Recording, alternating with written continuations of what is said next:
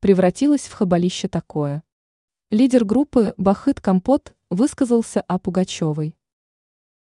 Нелицеприятно и весьма резко решил высказаться о певице Але Пугачевой и ее менее известный коллега. Речь о музыканте, сочинителе песен и создателе группы Бахыт Компот Вадиме Степанцове.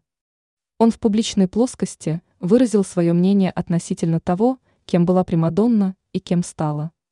Когда-то, считает сей представитель российской музыкальной культуры, в песнях Аллы Пугачевой присутствовали магия и волшебство.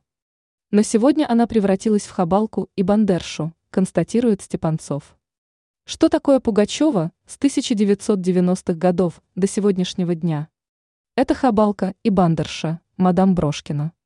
Из небесного создания, которое звало нас куда-то в надмирные сферы, из человека, в чьих песнях была магия и волшебство, она превратилась в хабалище такое, цитирует музыканта Абзац. Он выдвинул гипотезу, согласной которой обновилась Алла Пугачева только потому, что решила, мол, теперь надо так.